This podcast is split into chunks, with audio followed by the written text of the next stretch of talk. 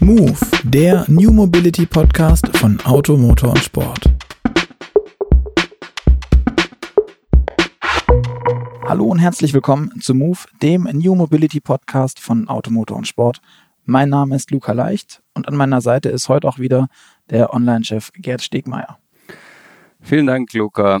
Äh, auch von mir ein herzliches Willkommen, vor allem an Arnold Schlegel von ZF, der uns heute hier in Friedrichshafen für ein Gespräch empfangen hat. Hallo.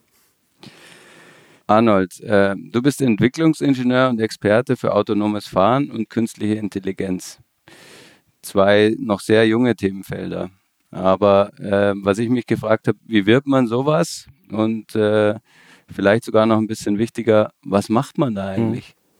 Also ich glaube, wenn man in der Automobilindustrie heutzutage arbeitet, dann kommt man an diesem Themenfeld ja gar nicht mehr vorbei. Also überall, wenn man seine Nachrichten liest, äh, künstliche Intelligenz, autonomes Fahren, das betrifft eigentlich jeden mittlerweile und äh, auch die, die, Medien berichten darüber und ich glaube tatsächlich jetzt bei uns bei ZF ist es ja auch eins unserer Megatrends, automatisiertes Fahren und wie man das wird, ist eine sehr gute Frage. Es ist ist halt das Leben eines Entwicklungsingenieurs, wenn man sich mit Robotik, Informatik beschäftigt hat, äh, dann hat man eigentlich relativ guten Zugang zu dem Thema und äh, ist eigentlich, ich würde mal sagen, prädestiniert dazu.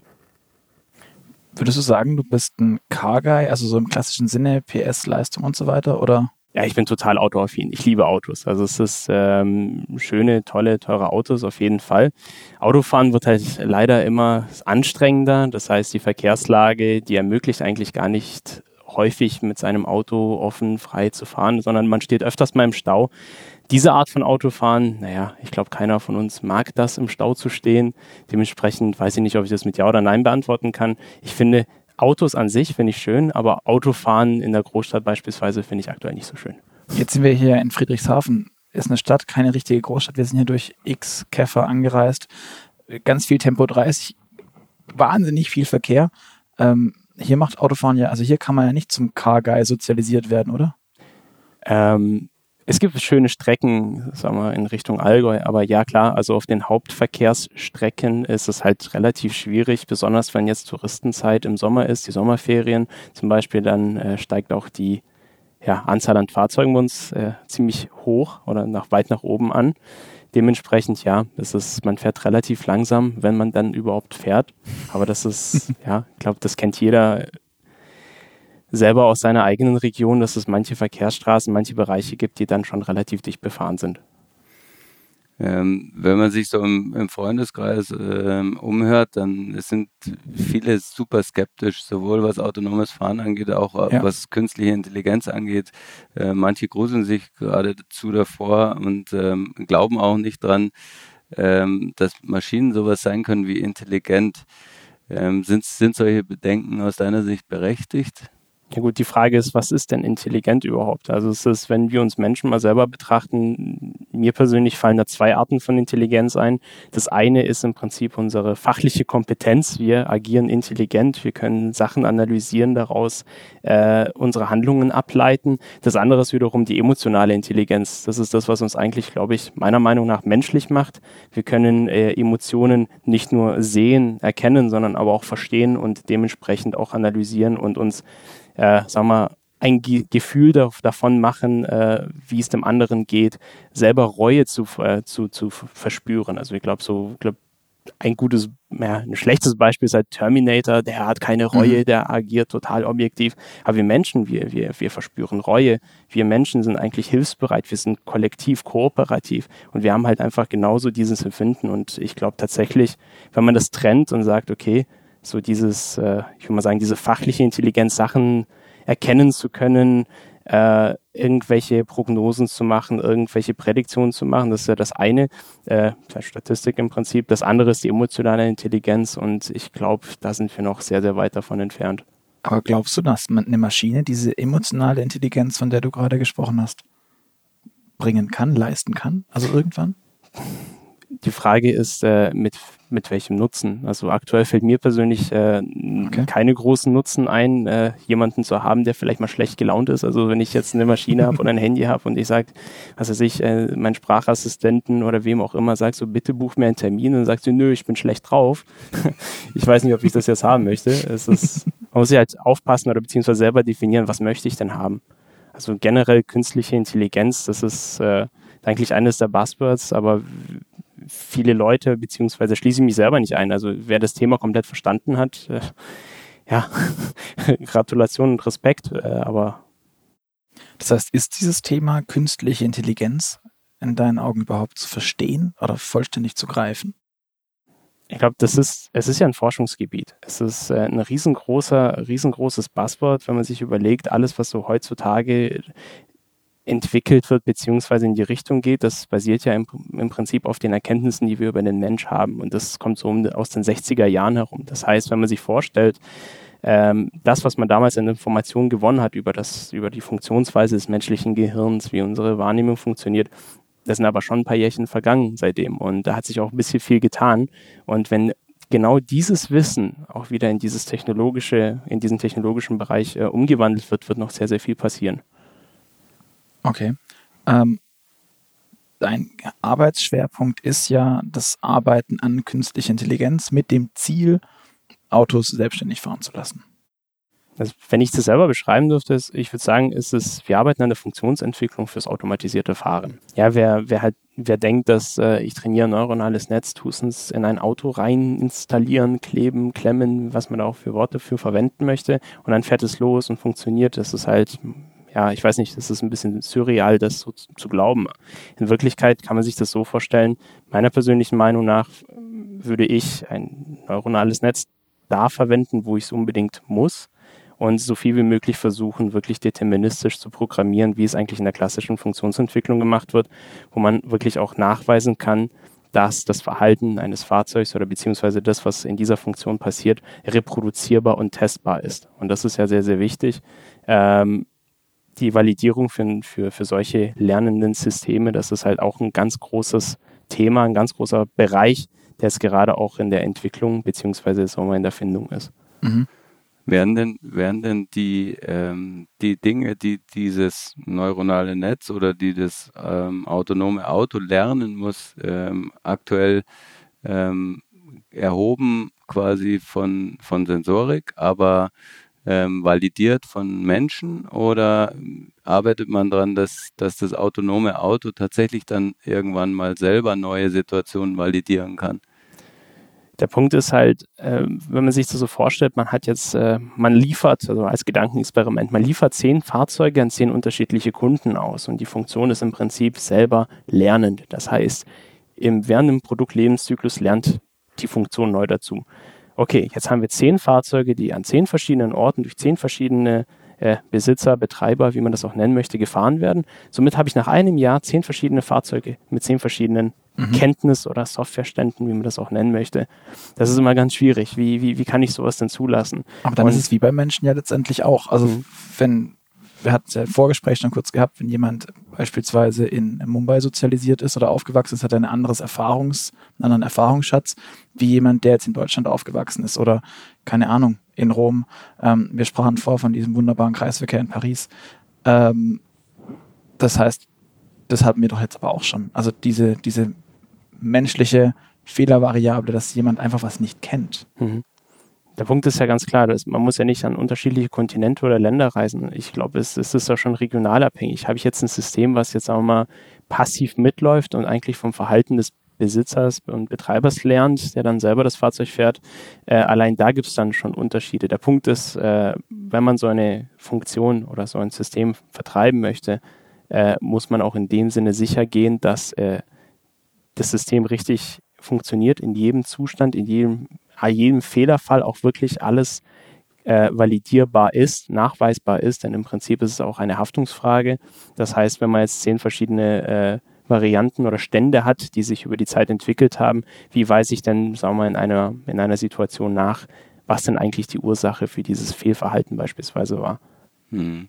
Das heißt aber, dass die, sie, sie du sprichst dich dafür aus, dass die Validierung quasi ähm, zentral passiert und heißt es auch, dass die Validierung dann immer menschlich überwacht ist oder ähm, kann, können das auch Maschinen machen? Wenn man das jetzt vorstellt, um so eine Funktion nachzuweisen, die dann äh, die muss ja in dem Sinne mindestens so gut sein wie ein menschlicher Fahrer. Wir werden dabei feststellen, dass wir als Menschen gar nicht mehr so schlecht beim Autofahren sind und dass schon ziemlich viele Kilometer gefahren werden müssen, um validieren zu können, dass so eine Funktion mindestens genauso gut ist wie der Mensch oder mit dem Anspruch sogar noch mhm. besser zu sein.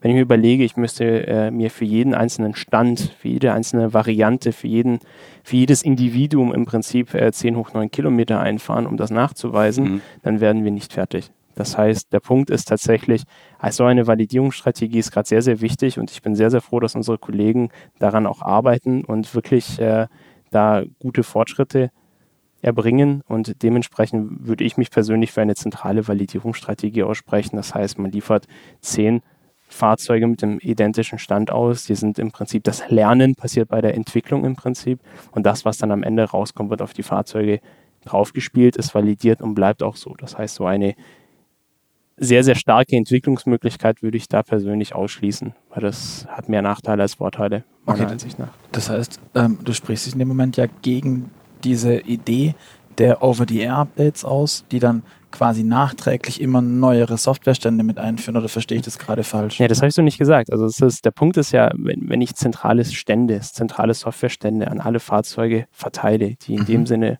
von sagen wir, dem Hersteller geprüft sind ist es gar kein Problem. Das ist eigentlich super toll. Man entwickelt im Prinzip neue Funktionalitäten over the air. Das ist eigentlich ein ziemlich cooler Gewinn. Äh, was ich meine ist im Prinzip, dass wenn ich jetzt zehn Fahrzeuge wirklich losschicke und diese zehn Fahrzeuge erleben unterschiedliche Situationen, dann habe ich innerhalb dieser zehn Fahrzeuge unterschiedliche, sagen wir mal, Kenntnisstände etc. Mhm. Und die wiederum kann ich nur als Individuen in dem Sinne validieren oder beziehungsweise kann ich gar nicht validieren, weil ich nicht weiß, was mit den Fahrzeugen passiert. Ja. Also Over-the-Air-Updates sind auf jeden Fall eine, ein sehr tolles Thema. So. Aber das, das heißt, die, die, diese Updates, so diese Update-Stände müssten quasi herstellerseitig reingehen. Ganz genau. Was, was meine Frage, oder was, was, worauf ich ein bisschen hinaus wollte, wäre auch gewesen, ähm, das heißt, wenn jetzt Gerd, du und ich jeweils ein Auto haben und damit fahren, dann könnte man nicht einfach unsere Erlebnisse oder unsere Autoerlebnisse mit in diese Vernetzungscloud, wie auch immer dieses System dann gebaut ist und von dem es lernt. Das von uns speziell sollte es dann vielleicht gar nicht lernen, sondern eher auf einem geprüften System oder auf, auf einer geprüften Systematik, die von einem Hersteller zentral kommt und auch gesteuert ist. Ich glaube, der Punkt ist, dass gewisse, also gewisse Hersteller sammeln ja im Prinzip Daten. Das heißt, sie haben ihre Funktion im passiven Betrieb laufen oder sagen wir ihren, äh, ich würde mal sagen, ihren, ich, ich, würd, ich weiß nicht, wie ich das nennen soll, also im Prinzip ihre selbstfahrende Funktion. Äh, sie hat aber keinen Durchgriff. Das heißt, der Fahrer, der das Fahrzeug selber in einem Level 0 Betrieb, nach SAE-Level fährt, äh, der merkt gar nicht, was da im Hintergrund passiert, aber das Fahrzeug durchfährt diese Situationen, zeichnet im Prinzip auf, was da passiert und in dem Sinne, was auch die Software tun würde, wäre sie dann freigeschaltet, notiert diese Daten und verschickt sie natürlich zum Hersteller. Das ist eigentlich genauso ein Punkt. Das heißt, Fahrzeuge oder Fahrzeuge während dem Betrieb werden auch als zu Validierungszwecken verwendet.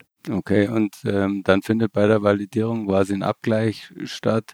Also wie war die Situation, die von der Sensorik aufgezeichnet wurde? Wie hätte die Software reagiert? Und dann kann man das äh, menschlich wieder korrigieren und sagen, da müsste es jetzt anders sein. Ich glaube, die Frage ist, was verstehen wir unter Validierung? Das heißt, wenn wir, sagen wir, im Automotive Grade ein, ein System auf den Markt bringen möchten, dann müssen wir auch sicherstellen, dass dieses System richtig ordnungsgemäß funktioniert. Mhm. Und das heißt, wir als Hersteller müssen sicherstellen, und das machen wir über eine Validierungsstrategie, dass unser Produkt in dem Sinne geprüft ist und wir auch sagen können, es funktioniert genauso wie beschrieben. Um so ein, allein so ein System zulassen zu können, auch beispielsweise bei, bei Fahrzeugen ist es so, dass äh, alles, was irgendwie in dem Sinne in so ein Fahrzeug reinkommt, das muss äh, Automotive Grade zertifiziert sein. Da gibt es ISO-Normen, ich glaube die ISO 26262 ist eine der bekanntesten. Äh, man muss gewisse Prozesse erfüllen, da gibt es Automotive Spice etc. Das heißt, es ist leider Gottes nicht so, dass man äh, im Prinzip einfach ein System entwickelt auf einem Kleinstrechner, auf, nennen wir es mal salopp, auf einem Raspberry Pi. Das klebt man in ein Auto und verkauft das dann. Das funktioniert so nicht. Das ist prototypisch, Entwicklung auf jeden Fall, aber spätestens, wenn ein Produkt daraus werden soll, muss man da einen deutlich größeren äh, Umfang und beziehungsweise einen deutlich größeren Aufwand reinbringen, um eben nachweislich sicherstellen zu können, dass mein Produkt so funktioniert, auch wie angegeben. Mhm. Gehen wir mal ein Stück weit vom Auto weg. Ähm, mit künstlicher Intelligenz könnte man ja theoretisch alle Maschinen, alles, was uns so umgibt, alle Geräte irgendwie intelligent machen. Gibt es irgendwas, wo du sagen wirst, dieses Gerät ist aktuell noch mir irgendwie zu doof. Ich hätte gern, dass das mehr könnte, mehr wüsste. Keine Ahnung, eine Kaffeemaschine oder mhm. dein Smartphone oder ich weiß es nicht ich glaube, wo, wo sowas schon angewendet wird, also ich glaube, wir, wir merken selber nicht, wo überall uns dieses Thema umgibt. Sei es denn äh, angefangen von irgendwelchen Gemälden, die von einer KI gezeichnet werden und die für einen Schockpreis versteigert wird, äh, oder sind es Rezepte für, für Gerichte wie für Pizza zum Beispiel. Das ist, ich glaube, solche Funktionen oder solche Algorithmen, die umgeben uns schon längst. Nur, ich glaube, wir merken nicht alles, was da im Hintergrund passiert, sondern wir sehen halt einfach nur genau die, unser Frontend zu uns und es scheint jetzt nicht in erster Linie jetzt plötzlich ganz groß KI draufzustehen, sondern was weiß ich, äh, was sind da Beispiele, äh, dass irgendwelche Versicherungsraten schon so ermittelt werden. Es ist ja im Prinzip Statistik, von dem wir, äh, wovon wir hier reden. Das ist ja so, so, so eine richtige Intelligenz, äh, es ist schwierig. Es kommt immer darauf an, wie man diesen Begriff auch erklärt oder beziehungsweise wie man diesen Begriff selber versteht. Was ist eine Intelligenz? Mhm. Deswegen würde ich sagen, es sind schon viele Sachen, die um uns herum sind. Wir haben, wir haben unsere persönlichen Assistenten in unserem Handy, die wir irgendwelche äh, Aufgaben geben können oder mittlerweile können wir denen sogar die rum, äh, darum bitten, Arzttermine oder irgendwelche Tische zu reservieren in irgendwelchen Restaurants. Nutzt du sowas? Also nutzt du so Siris, Alexas und wie sie alle heißen? Ich persönlich nutze kein Alexa. Ich persönlich nutze oder ich versuche mal Siri zu verwenden beim Autofahren, aber dann. Äh, das klingt auch schon schön. Ich versuche Siri ja, zu benutzen. Ist, genau, es ist, es, ist, es ist ein ganz wichtiger Punkt. Es ist halt, ähm, es funktioniert klar, aber es funktioniert nicht immer. Und mhm. das ist, und das ist manchmal zum Beispiel beim Autofahren, wenn ich sage, bitte, bitte ruf einen Freund äh, an und dann ruft er jemand anderen an oder hat gar keinen Empfang oder etc. Das ist ähm, klar, also die Verlässlichkeit, die ist auf jeden Fall bei mir persönlich, das liegt vielleicht auch in unserer Region mit der Netzabdeckung oder was auch immer, nicht komplett gegeben. Okay, aber dann wäre das schon mal so ein Punkt, äh, Siri hättest du gern ein bisschen intelligenter. Die Frage ist, besser. In, in, besser, intelligenter, das ist halt äh, ja. eine ganz gute Frage. Was ist denn besser?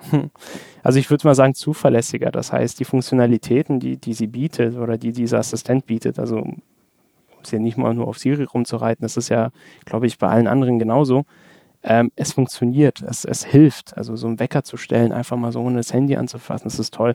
Man darf aber auch nicht vergessen, dass, äh, was dahinter eigentlich steckt. Also wie, äh, welche Daten wohin übertragen werden. Und ich bin da eher konservativ eingestellt, aber das ist halt, das liegt eigentlich nur an mir selber. Nicht okay. an der Technik.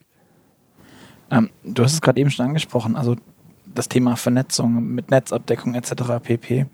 Ähm, wie vernetzt bist du denn selbst? Du sagst, du bist eher so ein, so ein konservativer Typ? Bist du, wenn du an diesen neuen, modernen Themen arbeitest, bist du jemand, der sagt, okay, ich will aber eigentlich schon auch ein Smart Home mal irgendwann haben, wenn es dann funktioniert besser und sowas?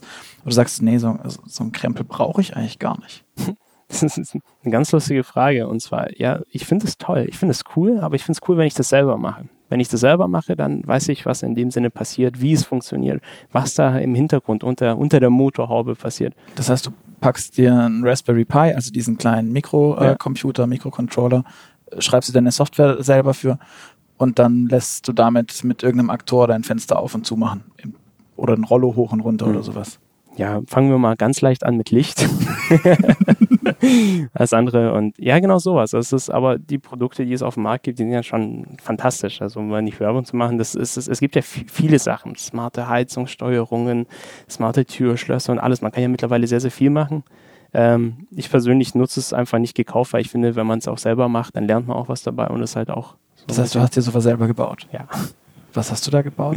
Äh, eine Lichtsteuerung und äh, im Prinzip äh, ein Alarm, der mir dann anzeigt, wenn beispielsweise die Luftfeuchtigkeit zu hoch ist, dass ich mal lüften sollte. Okay. Aber nichts mit Aktorik. Okay. Freust du dich dann auch, also wenn man dieses Ding weiterfasst, also willst du, dass es sich auch weiterentwickelt und dass man dann irgendwann eben auch der Aktor dazukommt und das Fenster oder die Tür aufmacht oder sonst irgendwas? Oder ist dir das zu viel? Wenn man das Glück hat, dass wenn man nach Hause kommt, jemanden oder jemand einem die Tür aufmacht, dann brauche ich das natürlich nicht, aber natürlich so, so, eine Unterstützung, wie man, wenn man beispielsweise zur Arbeit fährt und dann sich nochmal fragt, oh mein Gott, habe ich denn eigentlich den, die klassische Frage, habe ich den Herd ausgeschaltet, habe ich die Tür abgeschlossen, habe ich die Fenster zugemacht, äh, weil man die Möglichkeit hat, das auf dem Weg nochmal nachzugucken, um nicht nochmal nach Hause zu fahren und dann doch vor einer komplett verschlossenen Tür zu stehen und sagen so, habe ich doch dran gedacht. Äh, da finde ich das toll. Also das ist auf jeden Fall etwas, was äh, uns unterstützen sollte. Und das ist tatsächlich einer der Punkte. Technik oder Technologie sollte Menschen oder uns unterstützen. Und wenn es das tut, bin ich offen. Mit Strom durch Schwabenland. Die iMobility Rallye bringt am 26. April zum vierten Mal Autos mit alternativen Antrieben an den Start und führt wieder von der Landesmesse in Stuttgart durch schwäbische Hinterland. Im letzten Jahr war ich auch schon mit dabei und bin mit einem Kiebutz E-Rod an den Start gegangen. Das ist ein kleiner Elektro-Roadster zum selber aufbauen, an dem ich bis zum Abend davor noch mit einer Kollegin geschraubt habe. Das war eine ganz schön knappe Kiste, ich muss aber sagen, es hat sich auf jeden Fall gelohnt, weil die Rallye hat wahnsinnig viel Spaß gemacht. Aber keine Angst, wenn Sie auch teilnehmen wollen, Sie müssen nicht unbedingt ein Auto selbst aufbauen. Es genügt ein ganz normales E-Auto von der Stange, ein Hybridfahrzeug oder ein Brennstoffzellenauto, um mit den anderen Teilnehmern die zauberhafte Landschaft auf der Strecke zu erkunden. Als würde das nicht schon ausreichen, gibt es noch ein kleines Sahnehäubchen obendrauf, denn für alle Teilnehmer gibt es auch eine Eintrittskarte zur gleichzeitig stattfindenden iMobility-Ausstellung in der Messe Stuttgart, die sich hier rund um das Thema neue Mobilität dreht.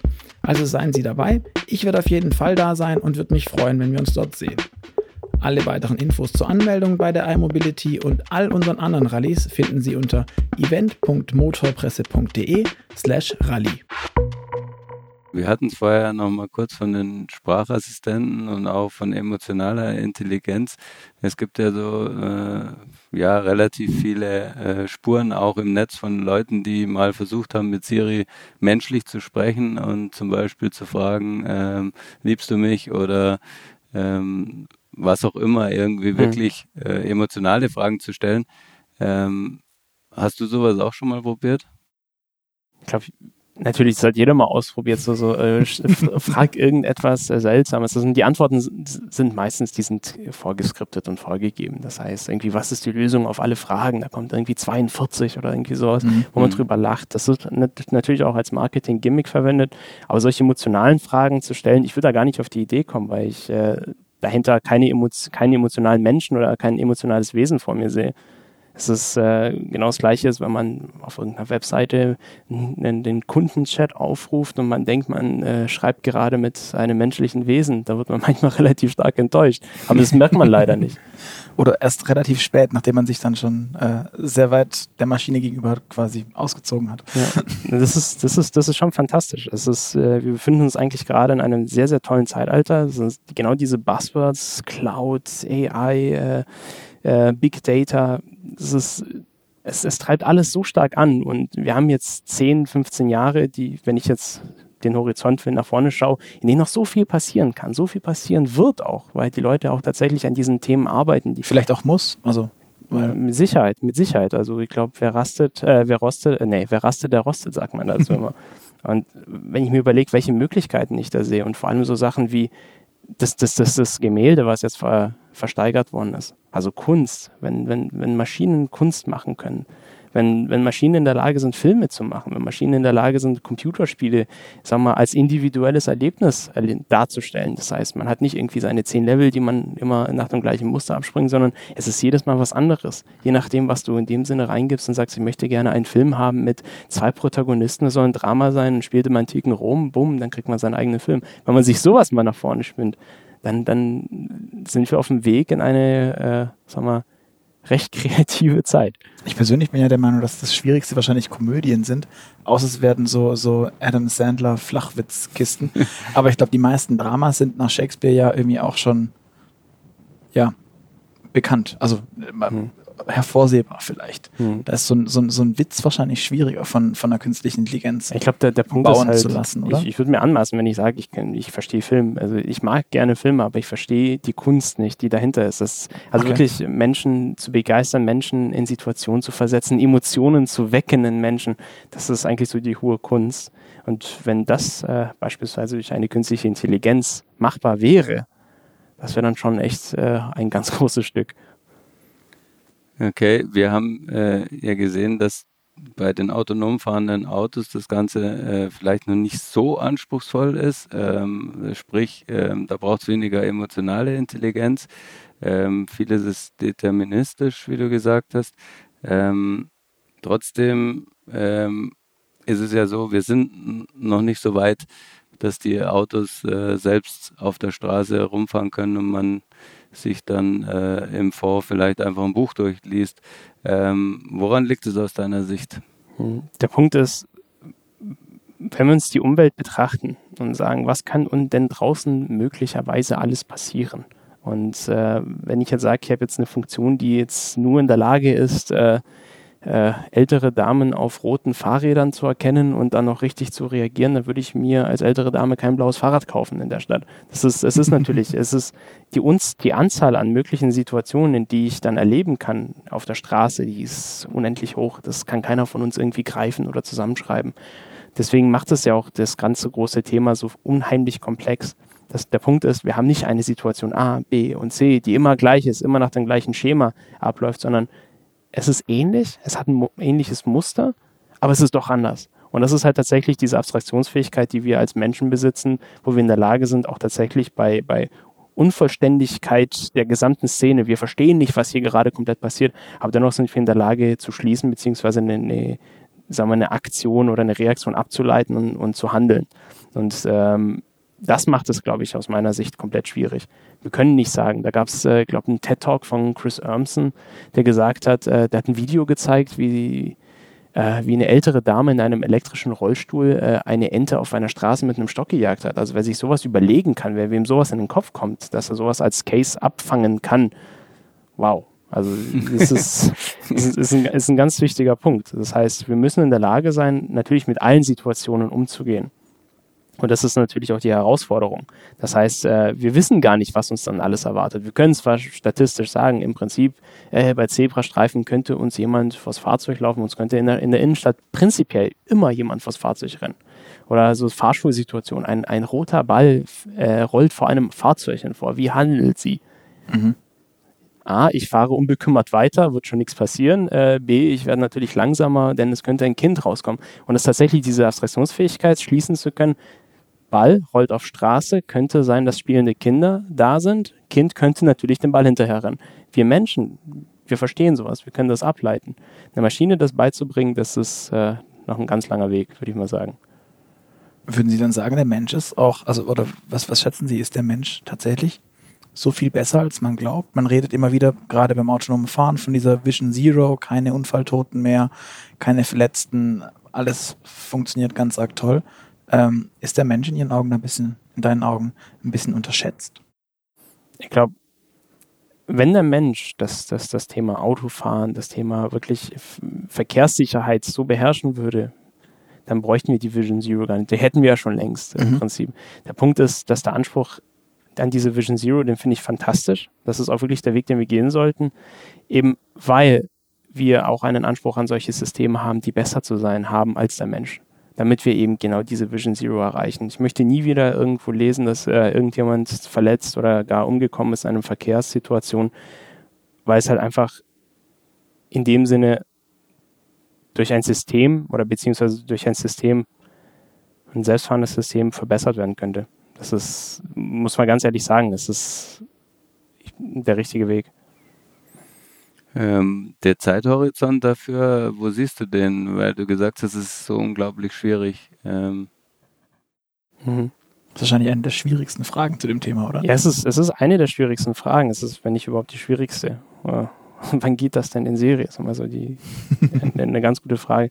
Der Punkt ist, wovon reden wir denn? Ich glaube, so, solche Systeme werden halt eher erst nicht sofort in, in der Innenstadt mhm. losgelassen, sondern diese solche Systeme werden sich dann eher sukzessiv steigern. Das heißt im verkehrsberuhigten Bereich, äh, bei langsamen Geschwindigkeiten, so was man so von den, von den Robotaxis äh, und People Movern jetzt aktuell auch äh, erwarten würde.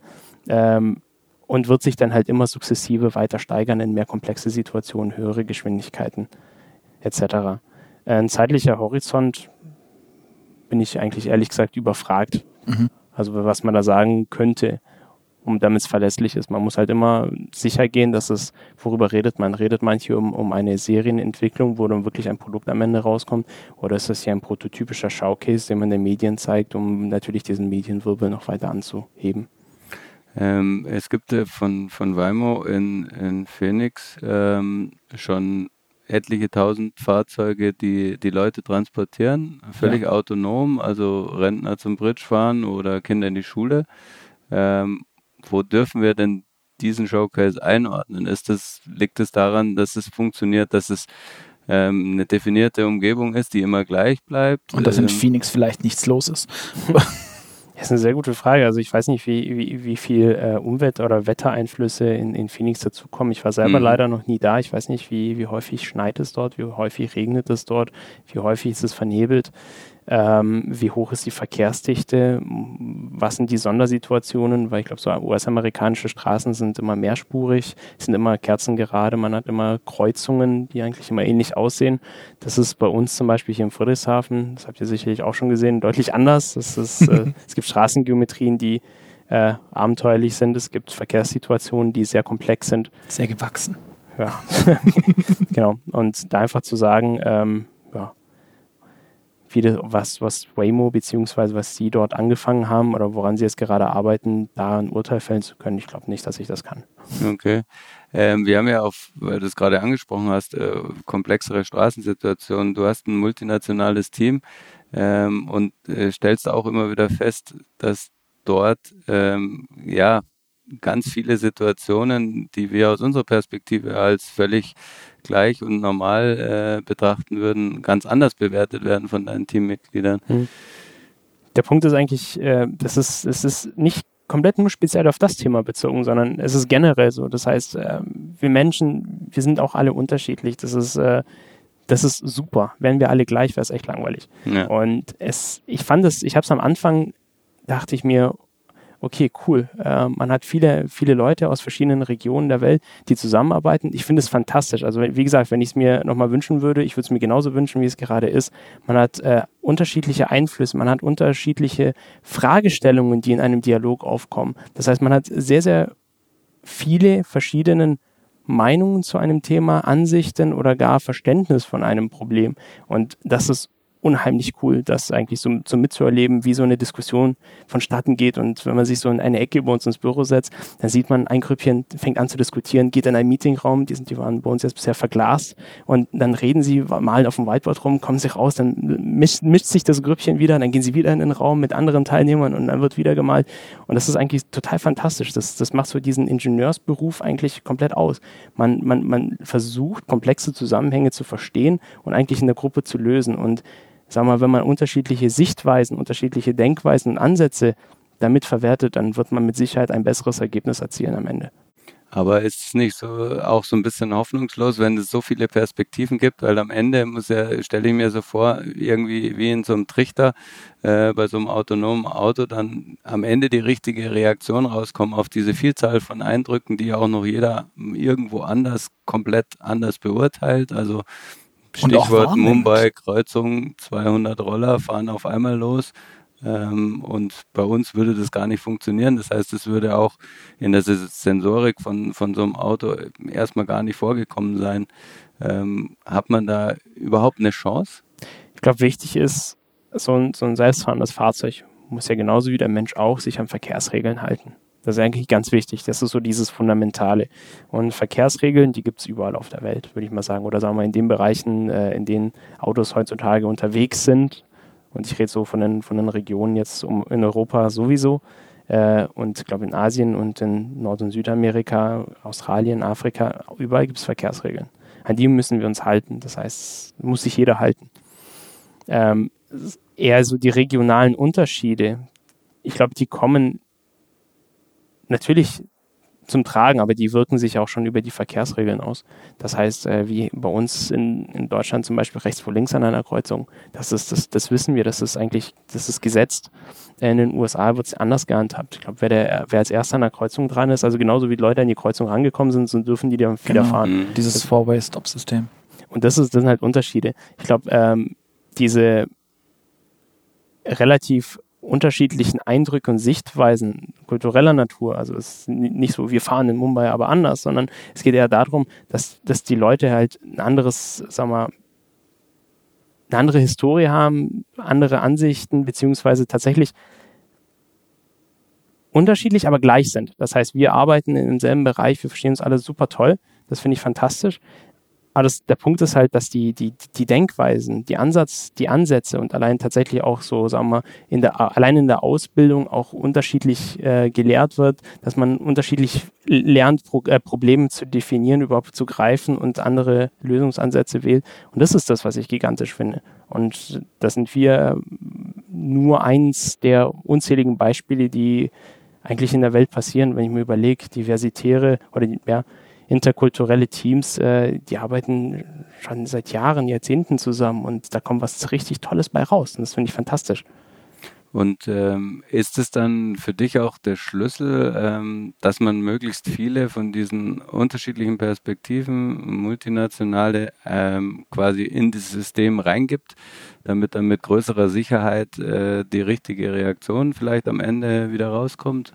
Ich glaube, die, die Fahrzeug oder sagen wir die, die, die Reaktion, die, oder sagen wir, die Reaktion, die ein Fahrzeug wählen muss, die wird ja in dem Sinne unabhängig davon sein, woher die Teammitglieder in der Softwareentwicklung kommen. Klar, es, die werden, ähm, es wird sich hauptsächlich da, darauf beziehen, was soll das Fahrzeug tun? An welches, an welche Gesetzeslage, an welche Gesetze muss ich zum Fahrzeug halten? Was ist die Straßenverkehrsordnung bei uns zum Beispiel? Ein Fahrzeug wird sich zwingend daraus, darf, daran halten müssen. Ähm, worauf ich eigentlich selber hinaus möchte, ist halt im Prinzip dadurch, dass wir eben sehr viele Menschen aus unterschiedlichen Herkunften haben, dass wir in dem Sinne ein sehr tolles Zusammenarbeiten haben. Das ist halt, äh, man hat nicht so dieses, diesen Einheitsbrei, wenn beispielsweise sich drei Leute ihr ganzes Leben lang kennen, die sind zusammen zur Schule gegangen, haben ähnliche Interessen, haben sogar zusammen studiert und dann stehen sie zu dritt vor einem Problem und haben eigentlich alle drei einen ähnlichen Lösungsgedanken oder zumindest mal denken auch ähnlich. Mhm. Und das ist bei uns, wenn wir bunt äh, zusammengewürfelt sind, eher andersherum. Das ist halt, man, man wird mit richtig kreativen Ansätzen überrascht manchmal und das finde ich fantastisch.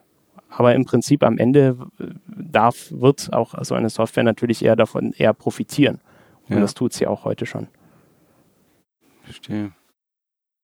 Wie ist denn das? Ähm, wir haben vorhin schon gesagt, an diesem Thema autonome Fahren wird schon sehr, sehr, sehr lange gearbeitet. Ähm, ich meine mal irgendwo gelesen zu haben, dass die Bundeswehr da schon in den 80ern irgendwie in einer alten S-Klasse, glaube ich, Kofferraum voll mit Rechenleistung etc. pp. Ich habe die Kamera hat vier Pixel aufgenommen. Die sind mit dem Ding über die Autobahn gekachelt. Ich meine irgendwie weit über 100. Mhm. Das ist jetzt 30 Jahre her. ähm, warum dauert das alles tatsächlich so lange? Weil man damals vielleicht auch noch nicht so die Gefahren gesehen hat und oder gesagt hat, okay, wir müssen wahnsinnig viel abgreifen und die haben sich halt auf eine Autobahn, auf ein relativ schmales, kleines Testfeld bezogen, oder? Hm. Also ich glaube, eines der Projekte, was mir jetzt so aus den 90ern in den Kopf kommt, ist, es hieß das Prometheus-Projekt, glaube ich. Mhm. Äh, das, war ein, das war ein Sprinter. Das war ein Sprinter mit einem Kühlaufsatz oben drauf. Der Sprinter war voll, voll mit Rechnern. Mhm. Und ähm, wirklich komplett ausgebaut. Der Punkt ist, ja, also an dem Thema wurde früher gearbeitet, an, an dem Thema künstliche Intelligenz, ist jetzt auch nicht äh, plötzlich jetzt seit gestern auf dem Programm, sondern das ist auch ein, es ist eingeschlafen damals. Grund würde ich mir selber erklären, es gab keine Rechner, die das damals rechnen konnten. Mhm.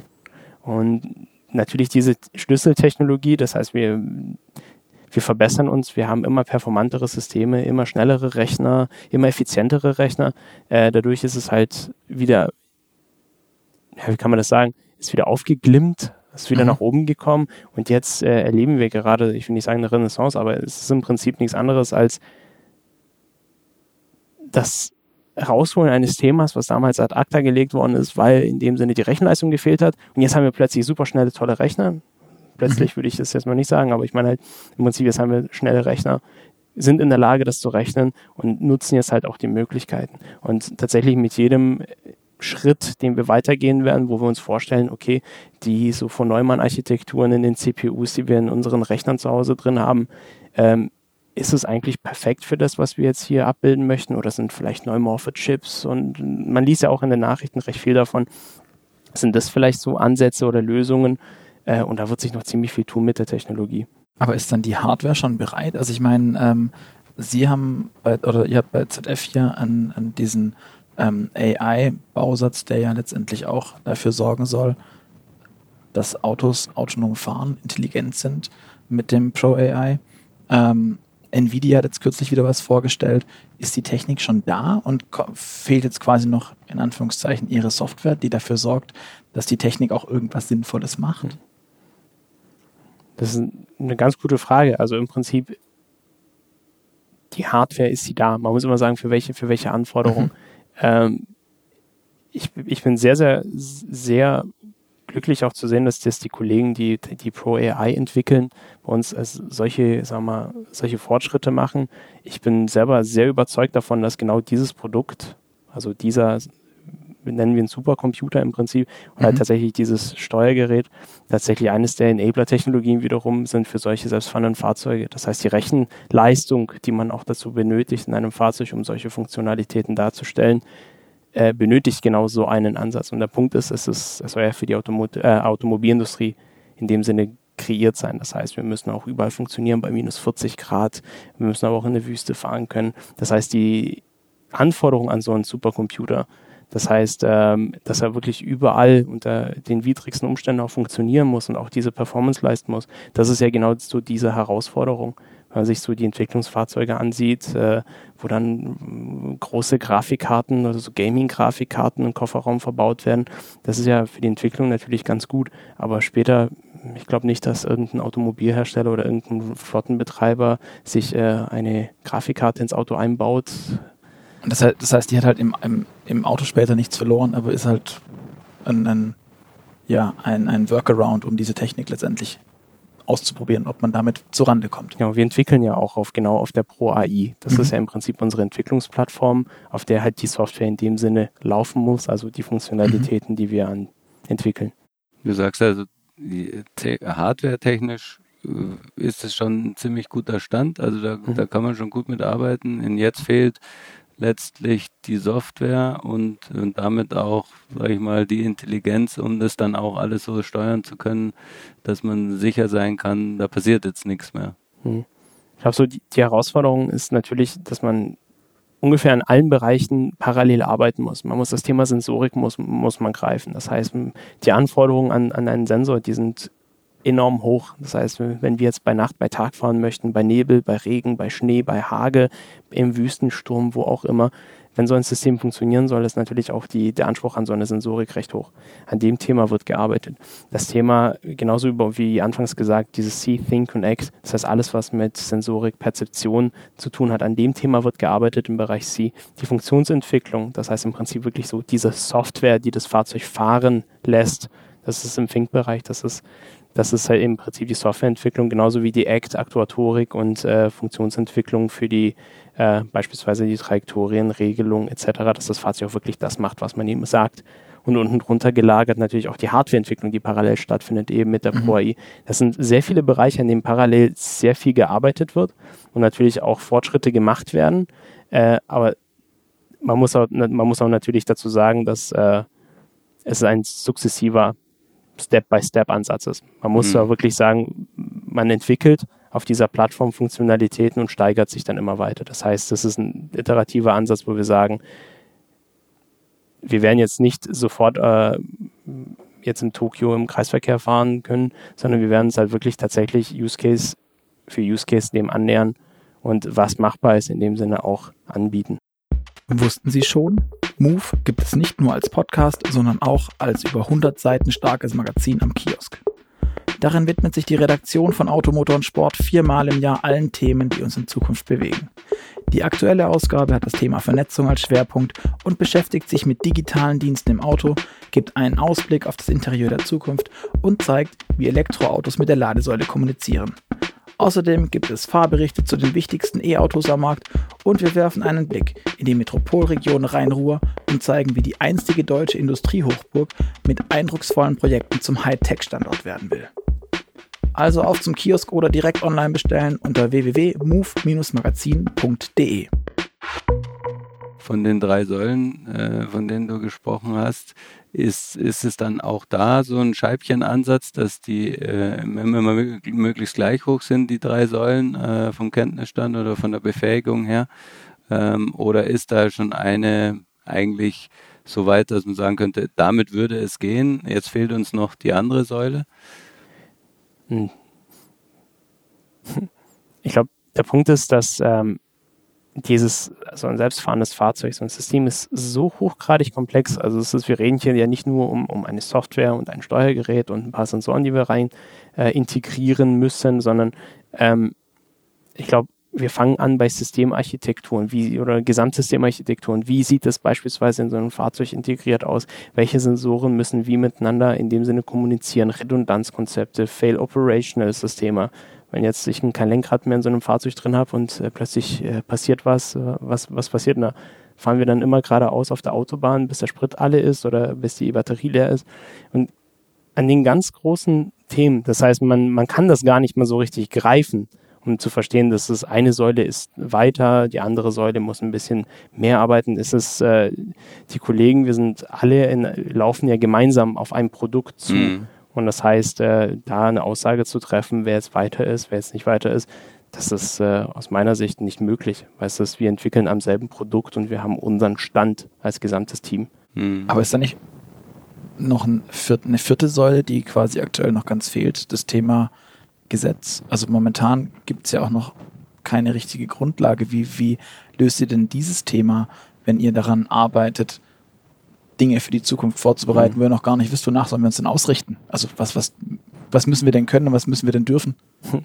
Der Punkt ist, ich persönlich bin leider kein Anwalt, um das beurteilen zu können. Aber der Punkt ist, dass äh, allein bei uns in Deutschland so die, die, die Weichen schon in die richtige Richtung gehen, wenn wir schon unterscheiden zwischen äh, Halterhaftung beispielsweise. Das heißt, äh, dass wir auch einen Unterschied machen zwischen demjenigen, der das Fahrzeug in dem Sinne fährt und der, der das Fahrzeug in dem Sinne besitzt. Das ist schon ein ganz großer Punkt. Vielleicht werden wir uns, wenn man so in die Zukunft guckt, vielleicht können wir uns auch wundern, wie schnell sowas gehen kann, dass sowas legalisiert oder sagen wir mal die Gesetzesgrundlage dazu geschaffen wird, ähm, wenn ich mir jetzt überlege, glaube in, in, in Israel wird es jetzt auch äh, passieren, dass äh, tatsächlich so die Gesetzeslage in dem Sinne angepasst wird, um den Betrieb von äh, Flotten in dem Sinne im öffentlichen Verkehr zu ermöglichen. Mhm. Aber was dafür alles in dem Sinne getan werden muss, äh, ich weiß nicht, also welch Politiker und Anwalt könnte ich dazu mehr sagen, aber als Techniker ist es ja relativ schwierig dann gehen wir noch mal auf den technischen Ansatz runter. Es gibt für das autonome Fahren ja zwei Möglichkeiten. Ich kann entweder die Infrastruktur intelligent machen oder das Auto. Welcher hat denn welchen Vorteil und oder was hat welchen Vorteil und was hat den Nachteil jeweils? Der Punkt ist, es ist, es ist beides. Es ist wirklich beides. So, so ein Fahrzeug muss sich in dem Sinne in komplexen Situationen orientieren können. Und ich glaube, jeder, der mal nachts ein Foto von einer roten Ampel mal geschossen hat, da wird auf dem, auf dem Bild sehr, sehr viel rot sehen, in der Mitte sehr viel weiß. Man muss auch in dem Sinne auch äh, nachweisen oder beziehungsweise durch Redundanz sicherstellen, dass das, was ich da gerade sehe, auch wirklich der Wahrheit entspricht. Ähm, eine Vernetzung zwischen den Fahrzeugen, das ist, das halte ich für sehr, sehr wichtig persönlich. Der Punkt ist, wir Menschen, wir agieren ja auch kooperativ. Das heißt, wir fahren an eine Kreuzung hin, wir gucken, wir gucken uns in die Augen, wir verständigen uns, wir winken auch mal mit der Hand und also winken einen Fußgänger über einen Zebrastreifen. Und weil, weil der noch zögert, weil wir, mhm. weil, weil er nicht weiß, haben wir ihn gesehen oder haben wir ihn nicht gesehen. Und ich glaube, so dieses Kooperative, das müssen wir in dem Sinne äh, ganz, ganz, ganz stark verfolgen ein ganz wichtiger Aspekt ist, solange wir heute im Mischverkehr sind, das heißt, wir haben äh, robotergesteuerte Fahrzeuge oder fahrende Roboter und Menschen, die am Steuer sitzen, muss da auch eine Kommunikation stattfinden. das gehört für mich auch dazu. Eine smarte Infrastruktur ist äh, sehr, sehr schön. Natürlich, das bietet uns die Möglichkeit, uns wirklich nochmal auf eine zweite Informationsquelle zu verlassen, dass wir sagen, die Kreuzung, die erkennt jetzt auch äh, Autos und weiß, das Fahrzeug fährt jetzt dahin, das Fahrzeug fährt dahin, da stehen drei Fußgänger. Aber auch jedes Fahrzeug muss in der Lage sein, in einem nicht komplett ausgebauten Bereich sich äh, sagen wir mal, navigieren und agieren zu können. Aber könnte so eine intelligente Infrastruktur, wenn die wiederum noch irgendwas Größeres im Hintergrund hat, sogar sagen, okay, Fahrzeug 1, 2, 3, ihr fahrt jetzt los und dann quasi, also dass die Autos sozusagen fremdgesteuert sind und nur noch wie, wie auf so einer Kindereisenbahn ähm, von außen an und aus gemacht mhm. werden. weil ich meine, die Eisenbahn selbst steuert auf so einer Kindereisenbahn nicht, wie schnell sie jetzt fährt und ob sie jetzt vorwärts oder rückwärts fährt, sondern er ist irgendwo außen ein Drehregler, der, das, der sagt Vollgas oder Bremsen. Also im Prinzip in Städten zumindest machen Verkehrsleitsysteme mit uns nichts anderes. Sie sagen uns, äh, wann wir halten sollen, wann wir fahren sollen. Die, die regeln ja den Verkehr. Die regeln Auch heute schon. Uns nicht als Individuum im Prinzip, sondern äh, wenn, wir, wenn ich an eine rote Ampel heranfahre, ist die Ampel wahrscheinlich nicht einfach zeitlich gesteuert, 30 Sekunden rot, 30 Sekunden grün, sondern da ist eine Verkehrsleit, ein Verkehrsleitsystem dahinter, mhm. welches versucht, die Auslastung der Straßen oder beziehungsweise den Verkehrsfluss möglichst effizient zu gestalten. Ähm, ja, was soll man dazu sagen? Es ist im, im Prinzip ein Zentral, einen Zentralrechner, der alle Fahrzeuge steuert, ist in einem rein, rein durch Roboter gesteuerten oder durch automatisiert fahrende Fahrzeuge gesteuerten Verkehr denkbar. Solange es einen Mischbetrieb gibt, äh, wird mir wahrscheinlich niemand irgendwie Anweisungen geben, jetzt bleibst du plötzlich stehen, jetzt fährst du links, jetzt fährst du rechts, sondern das werden dann die Ausreißer wahrscheinlich sein, die dann selber nach ihrem eigenen Riecher fahren werden und sich dann nichts davon so einem Verkehrsrechner sagen lassen. Außer der Ampel. ähm, ich habe äh, gesehen auf der CES, ich glaube, es war dieses Jahr, äh, gab es ja so ein, so ein Auto von euch, ähm, das träumt quasi. Ähm, äh, der Mechanismus ging so, dass das Auto quasi mit äh, nicht, nicht von seinen Sensoren wahrgenommen hat, was wirklich auf der Straße passiert, sondern mit, äh, mit Aufzeichnungen von, von einem anderen Fahrzeug gefüttert wurde und ähm, da dann quasi simuliert bestimmte Strecken gefahren ist und äh, man konnte dann daran beobachten, wie die Software jetzt schon arbeitet. Mhm. Ist das äh, ist das nicht eine Möglichkeit, sage ich mal, äh, 10 hoch 9 war vorher eine schöne Zahl, solche Situationen, Fahrten einfach einzuspielen und danach ist die Software mal so schlau, dass sie keine Fehler mehr macht. Mhm. Der Punkt ist, genau solche Fahrten oder sagen wir mal auch künstlich generierte Informationen und Umgebungen. Das bedeutet, ich habe jetzt eine Simulationsumgebung, die mir erlaubt, genau solche Fahrten ein, zu generieren. Das heißt, ich habe jetzt äh, was weiß ich, 100 verschiedene Kreuzungssituationen oder ich habe eine Kreuzungsgeometrie und habe da unzählige mögliche Situationen, die da passieren können. Die kann ich mir in einer Simulation sehr, sehr schnell generieren lassen und auch meine Funktion dagegen zu testen. Das heißt, eben genau für so eine Validierungsstrategie halte ich Simulation als einen der sehr, sehr wichtigen Pfeiler. Der Punkt ist, man muss darauf aufpassen, dass natürlich man sicherstellt, was macht denn jetzt im Prinzip den Fehler? Macht es der Simulator, macht es die Simulation oder macht es die Funktion? Mhm. Das heißt, äh, natürlich muss man dann auch die richtigen Mittel dazu wählen um das zu generieren. Und äh, wäre eine Alternative nicht, man äh, legt die Sensorik in, in, Autos, die einfach bewegt werden, ähm, sagen wir vom Menschen, und erzeugt dadurch quasi eine Simulation, die real so passiert ist? Der Punkt ist, es ist halt immer so eine, so eine offene Simulation. Das ist, man schafft auch keinen, keinen geschlossenen Kreislauf, denn im Prinzip muss man, man muss auch wirklich aufpassen und sagen, ähm, wenn ich unterwegs bin im Straßenverkehr, dann reagieren andere Verkehrsteilnehmer auch auf mich. Das heißt, es ist nicht pur egoistisch, ich fahre da durch, sondern mhm. ähm, andere Leute beachten mich in dem Sinne, lassen mich mal rein. Also dieses, mhm. dieses mhm. kooperative Fahren, das ist äh, relativ schwierig abzubilden durch äh, einfach so offen aufgezeichnete Runden, wo man denkt, das System würde jetzt nach links fahren, der Mensch ist aber geradeaus gefahren beispielsweise und schon haben wir eine Diskrepanz. Aber durch, sagen wir mal, Simulationen, die das schon in dem Sinne berücksichtigen. Schaut man sich, also es ist ein ganz blöder Vergleich, aber schaut man sich jetzt heute so Next-Gen-Computerspiele an mit Open World, da, da, mhm. da haben, hat man ja schon solche Interaktionen. Mhm. Also Möglichkeiten gibt es da auf jeden Fall. Man muss halt in dem Sinne sicherstellen, dass eben die Simulation richtig liegt. Das Verstehe. ist die Simulation, die ist genauso gut wie im Prinzip die, das, das, das Modell, das dahinter liegt. Das heißt, mhm. wir müssen ein, eine Simulation haben, die in der Lage ist, die Welt so wie sie ist auch richtig darzustellen, beziehungsweise möglichst genau darzustellen. Sonst könnte es quasi sein, dass das Fahrzeug, ähm, das was aufgezeichnet hat, äh, sich eingeordnet hat in eine andere Spur und mhm. einen Spurwechsel vollzogen hat, der in der realen Situation nur funktioniert hat, weil das hinterherfahrende Fahrzeug eben aufgepasst hat, eine Lücke. Und dann würde die ähm, Simulation suggerieren, dem, dem lernenden System suggerieren, ähm, du kannst in solchen Fällen einfach die Spur wechseln.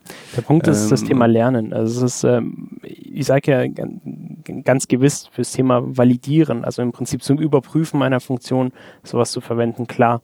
Ähm, Lernen ist immer so eine ganz, äh, ganz große Frage oder so ein ganz großer Begriff. Das heißt, meine Funktion lernt. Äh, ich würde das so ausdrücken, dass man das wirklich neuronale Netze zum Beispiel verwenden kann, um äh, in Bildern äh, Objekte zu segmentieren. Das heißt, semantisch zu sagen, das ist Straße, das ist ein Auto, das ist ein Baum. Oder beispielsweise auch äh, zu prädizieren, dieses Objekt ist jetzt ein Auto, das fährt an einen Zebrastreifen ran, dieses Fahrzeug wird am Zebrastreifen halten. Also solche Muster zu erkennen.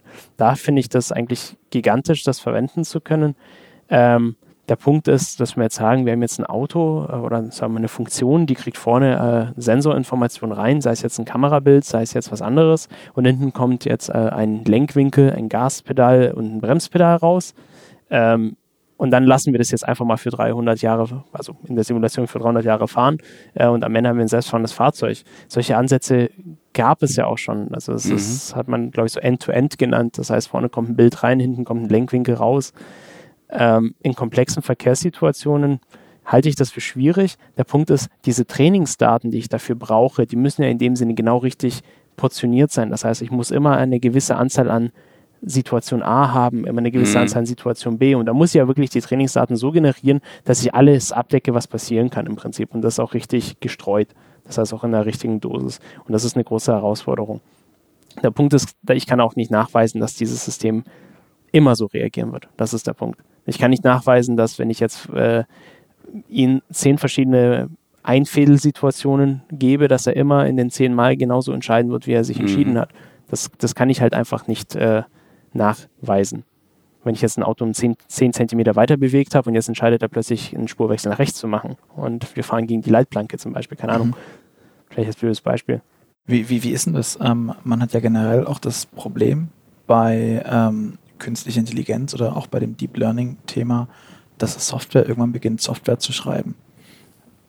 Oder ist das nur ein Fehl, Fehlgedanke? Äh, also, wenn man sich überlegt, äh, ich glaube, das war in, in, Russland finden Wettbewerbe statt oder ich glaube überall an, also an anderen Orten auf der Welt auch, wo äh, findige Softwareentwickler Viren schreiben, die sich dann in dem Sinne selber schreiben oder weiterentwickeln. Also das wie heißt, ein Virusverhalten, wie ein natürlicher Virus, der ja auch ja. sich verändern kann. Und die zwei, sagen wir, Funktionen treten gegeneinander an und versuchen den anderen auszuschalten und äh, bei jedem Angriff lernen sie was dazu und schrei schreiben sich neu oder schreiben sich weiter. Das, das klingt nach Science Fiction. Aber und gruselig. Es ist wirklich, es klingt gruselig, klar. Ähm, aber an sowas, äh, sowas existiert, klar. Sowas existiert. Aber dass Software Software schreibt, das ist, ich, ich glaube, ich würde in Flammen aufgehen, wenn ich sage, dass, dass das passiert ja heute schon, wenn ich mir überlege, äh, ich, ich benutze eine Software zum Software schreiben. Das ist, ich benutze irgendeine Notepad, das ist im Prinzip auch eine Software und damit schreibe ich Software, oder? Aber dieses Notepad ist ja letztendlich da und wartet auf deine Eingabebefehle. Genau. Und ist dann letztendlich noch von dir gesteuert. Was ich meine ist beispielsweise, ich glaube, Facebook hat das, hat das probiert, hat zwei Chatbots miteinander sprechen lassen, mhm. die dann eine eigene Sprache entwickelt haben. Und dann hat man überhaupt gar nicht mehr verstanden. Also die, die haben kommuniziert, das hat man gesehen, aber man hat weder den Inhalt nachvollziehen können, noch die Richtung, noch sprach man die Sprache, die die dann sprachen oder konnte die äh, verstehen. Ähm, du sagtest vorhin, also darauf wollte ich ein Stück weit hinaus, du sagtest vorhin auch, ähm, das Problem ist, es muss reproduzierbar sein. Aber dazu muss ich verstehen, was die machen und mhm. warum sie was gemacht haben, diese, die Systeme. Ja, es klingt gruselig. Wenn, wenn man selber nicht mehr Teil der, des Dialogs sein kann, sondern einfach nur nicht mehr beobachten kann, was da passiert, weil man selber nicht mehr versteht. Es erfordert halt wahnsinnig viel Vertrauen. Natürlich, klar. Und ich glaube tatsächlich, dass solche, genau solche Situationen oder eben tatsächlich solche Versuche die dann auch wirklich multimedial dann auch gezeigt werden, auch dann den Leuten so ein bisschen die Angst schnüren und sagen so, oh, wir sind nicht mehr Herr der Lage, wir können nicht mehr verstehen, was da passiert. Und das ist natürlich, äh, das, was wir nicht verstehen, davor haben wir Angst. Das ist ganz klar. Also es ist, jeder von uns äh, hat genau das oder hat ein ähnliches Problem. Also ich persönlich, wenn ich etwas nicht verstehe, dann bin ich immer sehr skeptisch und frage erstmal nach. Ich versuche erstmal zu begreifen, warum ist denn das so, was ist denn das, bevor ich dann einfach blind sage, okay, mach mal. Ähm, dementsprechend ich glaube, man muss es auch in die richtige Richtung steuern. Man muss auch selber natürlich versuchen, immer Herr der Lage zu sein. Man muss auch eben, um nachweisen zu können, dass es immer so funktioniert, verstehen, wie es funktioniert. Mhm. Und wenn ich jetzt so eine große schwarze Kiste habe, was da drin passiert, keine Ahnung, noch nie gesehen, äh, aber am Ende kommt irgendwie erstaunlicherweise ein richtiges Ergebnis raus, äh, dann würde ich persönlich Bauchschmerzen haben, zu sagen, dass das Ding immer funktioniert, weil das habe ich nicht nachgewiesen. Das ist im Prinzip nur eine Vermutung und eine Annahme. Und das ist dann eigentlich für so ein System, was wir auf die Menschheit loslassen würden, eigentlich nicht akzeptabel aus meiner Sicht. Okay. Das heißt, soweit darf es jetzt, um wieder auf den Fall autonomes Fahren zu mhm. kommen, mhm. gar nicht gehen. Das heißt, die, diese deterministische Programmierweise ist, muss Grundlage sein. Also wir müssen verstehen, oder beziehungsweise wir müssen in der Lage sein, nachzuvollziehen, äh, in was so eine Funktion tut. Wir müssen immer, also was heißt, wir müssen nicht verstehen, welche Mechanismen innen drin genau dafür führen, dass es das tut. Aber wir müssen natürlich auch verstehen, was denn tatsächlich äh, am Ende für ein Ergebnis rauskommen soll, beziehungsweise wir müssen in der Lage sein, das zu reproduzieren. Wir müssen auch in der Lage sein zu wissen, was müssen wir denn vorne manipulieren, um irgendwelche Corner Cases rauszufahren. Was könnte denn eigentlich im schlimmsten Fall passieren? Wir müssen in dem Sinne alle Situationen verstehen, beziehungsweise nachbilden können, um sicherstellen zu können, dass wir nichts ausgeschlossen haben. Also wie gesagt, Blackbox äh, habe ich persönlich Bauchschmerzen mit. Okay. Ähm, ich habe, also wir hatten es vorhin schon kurz angesprochen, Netzabdeckung und so weiter und äh, das Thema, dass ähm, die Autos auch miteinander kommunizieren müssen. Ähm, glaubst du, dass es nach dem aktuellen Stand, wir haben jetzt ähm, noch kein 5G hier in Deutschland, ähm, soll jetzt aber dann ja irgendwie mal ganz global toll ausgerollt werden, ganz riesig groß. Ähm, ist so, sowas wirklich machbar oder müssen, braucht man eigentlich noch eine neue Art der Kommunikation, ähm, die man so vielleicht noch nicht kennt? Eine Art Peer-to-Peer-Kommunikation zwischen den mhm. Autos oder sowas. Ähm, ist das vielleicht wichtiger oder sinnvoller, als weiterhin an große Sendemasten zu denken, die die Kommunikation ermöglichen? Mhm. Es ist ja, wäre das mein Fachgebiet, könnte ich natürlich mehr darüber erzählen, aber ich meine, es, es gibt ja im Prinzip diesen DRSC-Standard, das ist ja, glaube ich, 801.11. Ist es P, ist es S, ich weiß es leider nicht, HS, ähm, wo genau so eine Kommunikation beschrieben wird. Das ist nicht irgendwie so ein zentraler Server, der irgendwo äh, in Kalifornien steht, sondern es ist im Prinzip tatsächlich äh, eine Kommunikation zwischen einem Fahrzeug und einem X, einem anderen Fahrzeug, einer Infrastruktur, egal was es dann ist. Und das passiert in dem Sinne lokal. Eine zur Verfügung gestellte Infrastruktur dafür ist natürlich notwendig. Genauso wie wir jetzt in Friedrichshafen, ähm, wo die Stadt Friedrichshafen äh, die für uns, beziehungsweise für das Testfeld Friedrichshafen, nicht für uns, das darf man so nicht sagen, äh, Ampeln in dem Sinne aufrüstet. Das heißt tatsächlich diese äh, Ampeln dazu ertüchtigt, zu kommunizieren. Und das ist eigentlich auch eine ganz große Hilfe natürlich. Wir, wir, verstehen dadurch, wir können auch sicher gehen, Ampel zeigt rot. Und das ist der Status der Ampel. Wir kriegen ihn direkt von der Ampel raus und wir wissen, okay, diese Ampel ist wirklich rot.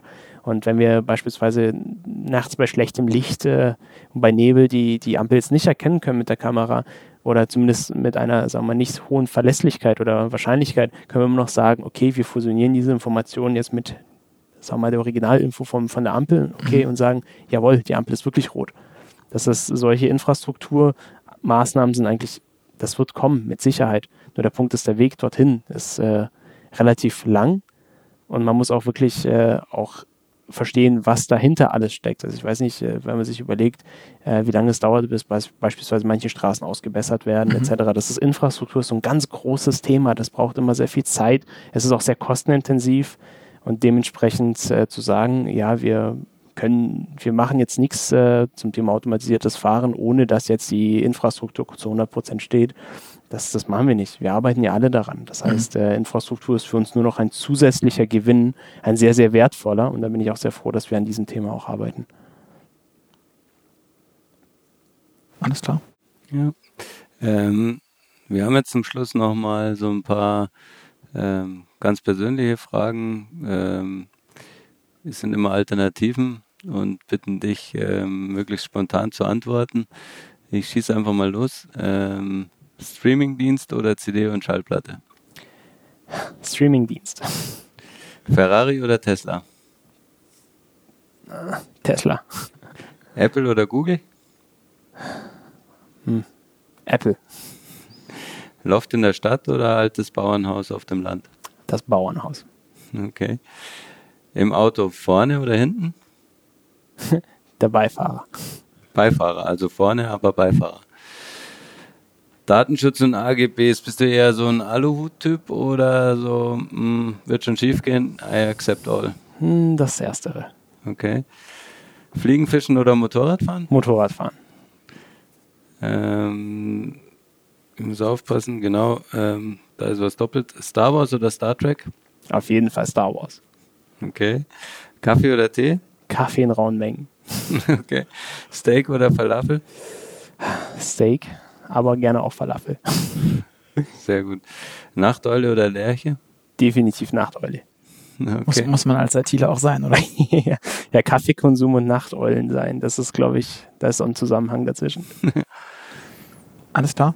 Arnold, vielen Dank für das äh, tolle Gespräch. Fand es mega spannend. Ähm, ich glaube, wir haben sehr, sehr viele Einblicke in die Zukunft durch dich letztendlich haben können.